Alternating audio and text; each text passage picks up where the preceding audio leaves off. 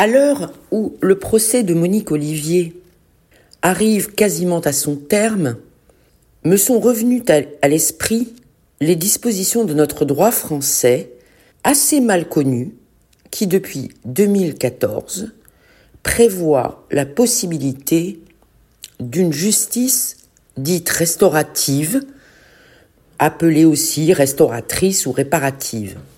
De quoi s'agit-il? Eh bien, il s'agit d'une justice autonome par rapport au procès pénal, dont l'intérêt est incontestable. La publicité est nécessaire à de nombreux égards. La justice a une vertu pédagogique et son caractère public important par rapport à la société qui le regarde, l'écoute et tire des conséquences des sanctions éventuellement ordonnées ou des acquittements selon. La justice restaurative est tout à fait autre. Elle est basée sur l'écoute entre l'auteur et la victime de façon directe. Alors, je ne compte pas m'apesantir sur les détails du processus que j'ai vérifié pour vous. Vous retrouverez facilement et très clairement exposé, comme souvent d'ailleurs, sur le site du ministère de la Justice. Ce qui m'intéresse dans ce podcast, c'est d'en tirer les grandes lignes euh, pour vous communiquer ce que je pense être une option fort intéressante dans des affaires qui peuvent aller euh, jusqu'au crime, euh, puisque la loi ne l'exclut pas. Alors, de quoi s'agit-il? Il s'agit d'une justice avec un a priori qui est complètement différent. Ça n'est pas une forme contrainte, puisque les parties, auteurs comme victimes, font la démarche volontaire, elle est donc facultative, d'instaurer cette justice autonome par rapport au procès pénal ou à la procédure pénale en cours. Alors oui, j'entends bien que c'est une façon de voir les choses qui est assez nouvelle, somme toute, dans la culture juridique française, qui jusqu'à présent, en ce qui concerne particulièrement la matière pénale, était nécessairement contentieuse, puisque euh, je disais toujours à mes étudiants, je dis toujours à mes étudiants, la particularité du pénal, c'est qu'on est trois. Il y a l'auteur, la victime et le ministère public, dont on ne peut pas se passer. Eh bien, le paradigme de la justice restaurative, c'est tout le contraire. C'est-à-dire que, certes, le ministère public, représentant de la société, a tout à fait sa place dans la procédure pénale, mais la victime et l'auteur ont une autre façon, en parallèle, de se parler, d'avancer sur des sujets aussi importants pour l'un que pour l'autre, à savoir pour la victime sa reconstruction et pour l'auteur sa responsabilisation et sa réinsertion dans la société. Alors, l'intérêt de cette justice restaurative, c'est qu'elle est, je viens de l'expliquer, autonome par rapport à la justice pénale. C'est tellement important que je vais vous en donner une autre preuve. Elle peut se produire, se mettre en place avant le procès pénal. Elle peut se mettre en place après le procès pénal et elle peut même se mettre en place s'il n'y a pas de procès pénal. C'est vous dire à quel point cette autonomie est réelle. L'autre grande caractéristique de cette justice restaurative, c'est, outre le fait qu'elle est gratuite, c'est qu'elle est confidentielle. Et moi, je pense que c'est une caractéristique fondamentale et importante de ce qu'on appelle maintenant, et qui est un peu galvaudé, mais qui a du sens, la libération de la parole de chacun. Entendons-nous, il y a quand même des conditions pour qu'elles se mettent en place. La première d'entre elles, je pense que ça tombe sous le sens, c'est que l'auteur ait reconnu les faits. Sans reconnaissance des faits, euh, la justice restaurative n'a aucun intérêt, puisque de toute façon, euh, l'auteur ne, consentira pas à cette mesure. Mais je pense, euh, ce procès de Monique Olivier m'y a fait penser, bien sûr, mais d'autres, qu'il y a des choses qui peuvent ne pas se produire dans un prétoire, euh, pour des raisons multiples. Euh, le, procès criminel est un procès impressionnant, dans une salle énorme avec euh, moult professionnels du journalisme, une pression face à des concitoyens qui vous jugent. tout ça comporte, à juste titre, comme je disais tout à l'heure, une dimension pédagogique qui doit être vue de l'extérieur et je n'en retire absolument pas l'utilité, mais est-ce que cela permet d'obtenir toutes les réponses? Eh bien, je me pose la question.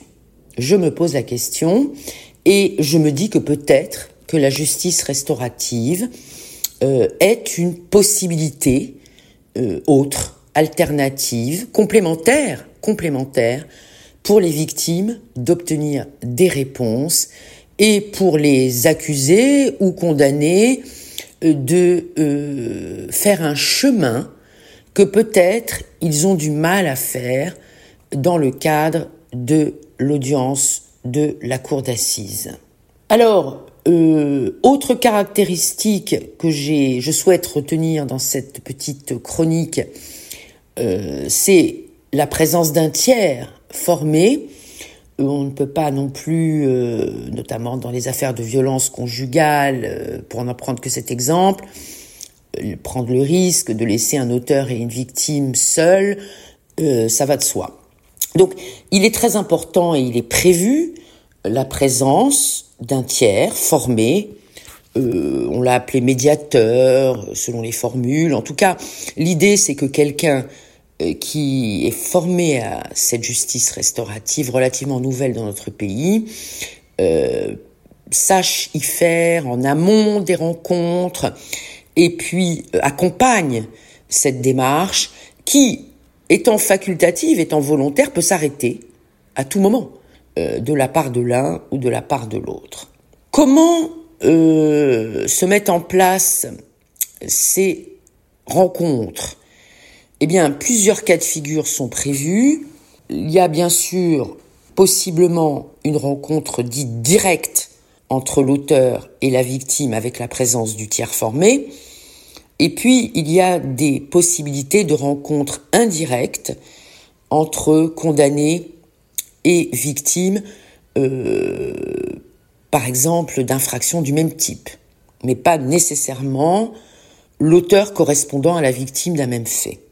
Euh, il y a autre chose que je trouve très intéressant dans la justice restaurative à la française, c'est qu'elle copie d'une certaine façon des systèmes déjà existants avant que la France ne s'y mette, mais elle a vite rattrapé, je trouve, dans son organisation, ce dispositif. Euh, ce qui me paraît important, disais-je, c'est que ce dispositif est applicable en France aux, aux majeurs et aux mineurs. Or, nous sommes confrontés à une délinquance des mineurs qui est exponentielle, pour ne pas dire vertigineuse, et donc je trouve que ce dispositif apaisé euh, dans le dialogue peut peut-être, en tout cas c'est le propos, apporter des réponses, y compris à la société, puisque la société trouvera son compte à une victime reconstruite, réparée, aussi bien euh, que un auteur qui ne sera pas dans la démarche de la récidive ou de la réitération. Alors, je dois avouer que cette justice restaurative m'a fait changer d'avis sur un point majeur du droit pénal. Pendant les dix dernières années de mon exercice, c'est à peu près comme ça que je le situe, il y a eu un courant d'avocats, euh, je citerai euh, en tête Thierry Lévy, aujourd'hui décédé, mon confrère, pour dire euh, que l'audience pénale, la cour d'assises, ne devait finalement plus s'occuper des victimes. Je m'explique. Un peu comme cela se pratique aux États-Unis, il faudrait, selon ce courant de pensée d'un certain nombre d'avocats pénalistes, euh, dissocier l'action publique et l'action civile. J'entends par là que la présence des victimes, pour certaines parties civiles constituées à l'audience, serait absurde et qu'il faudrait, comme aux États-Unis, où je vous confirme que cela se passe comme ça, puisque je l'ai vu de très près en ayant travaillé au parquet de New York, le, les victimes n'ont pas leur place au procès pénal, stricto sensu. Le jury ne statue que sur la culpabilité ou pas de l'accusé par rapport à la prévention.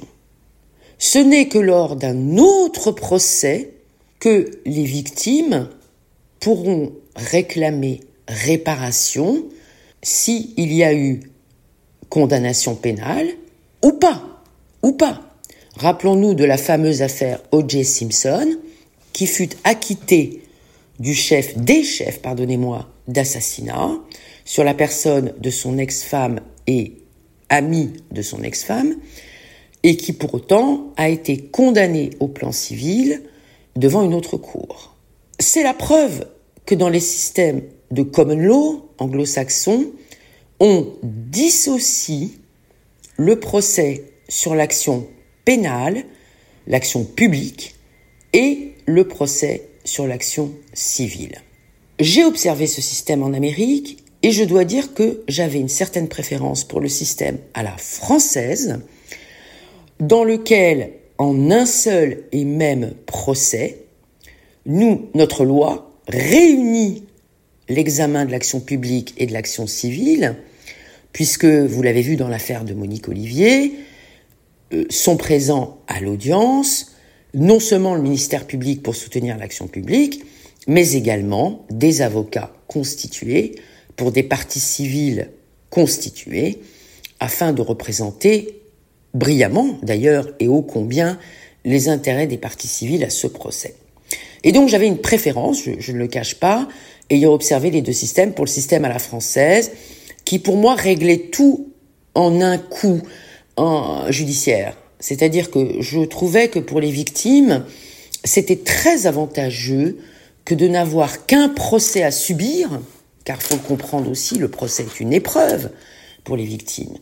Eh bien, je trouvais que le système à la française avait cet avantage de permettre aux victimes de régler d'un coup judiciaire les aspects de l'ordre public et leur préjudice en tant que partie civile. Eh bien, j'ai changé d'avis, comme quoi euh, la sagesse peut-être atteint le nombre des années. J'ai un peu changé d'avis, car je pense que le procès pénal n'a pas toutes les vertus, et que cette combinaison des intérêts de la société et des intérêts des victimes en un seul procès est encore perfectible et qu'il ne s'y passe pas tout au procès. Euh, il y a un certain nombre de procès d'où je l'ai écrit dans certains dans un article précédent ou un podcast, pardonnez-moi, je me souviens pas très bien, des zones d'ombre demeurent où le dialogue finalement a du mal à s'instaurer euh, entre la victime et l'auteur. Et le procès pénal ne permet pas d'instaurer le dialogue direct entre la victime et l'auteur, puisque par définition, ce sont les magistrats qui distribuent la parole. Dans tous les procès, c'est la règle. Euh, et donc, il y a une forme d'écran, de filtre. Ça n'a rien de péjoratif, ce que je dis, c'est une réalité. Et donc, je vois l'intérêt de la justice restaurative comme étant peut-être même une nécessité en plus du procès pénal qui a son utilité, et je le redis, une autre possibilité de travail direct, en direct avec l'auteur, sans le filtre, sans euh, tous les artefacts que présente le procès, et pourquoi pas. Et pourquoi pas l'essayer Et pourquoi pas essayer d'obtenir des réponses que peut-être le, procès pénal n'aurait pas données? Je trouve que cette possibilité, qui est une assez grande nouveauté en termes de culture juridico-judiciaire en France, a des vertus qu'elle mérite euh, d'être mise en place, car je pense que d'humain à humain, dans un cadre confidentiel. C'est ça qui est très important dans le dispositif de la justice restaurative, c'est que ce qui s'y passe, il reste. Euh, il n'y a pas de communication, si vous voulez, entre le processus pénal et le processus restauratif. La confidentialité, que je connais bien en tant qu'avocat, puisque elle a permis à mes clients de tout me dire. On se dit tout lorsqu'on sait que l'entretien est confidentiel et c'est même l'ultra importance du secret professionnel des avocats que la profession défend à juste titre, car le secret professionnel, la confidentialité sont les lieux, les espaces, les moments de vraie parole. Donc je maintiens et je pense que la confidentialité de la justice restaurative est la clé de son succès. J'y crois très, presque passionnément, parce qu'au fond, le but de la justice, ne l'oublions pas, ne le complexifions pas, c'est de faire en sorte que l'ensemble des protagonistes se retrouve, tant que faire se peut, j'insiste, tant que faire se peut, dans la situation la plus comparable possible à celle qui existait avant la commission euh, de l'infraction. Alors bien sûr, je n'ai pas euh, de volonté euh, idéaliste. L'infraction est passée, elle a existé, mais il s'agit de pouvoir reprendre le cours des vies avec des réponses apaisantes, une démarche qui va vers la vie, qui va vers l'avenir, ce qui est tout ce que l'on souhaite à ceux qu'ils soient victimes ou auteurs d'infractions. À bientôt!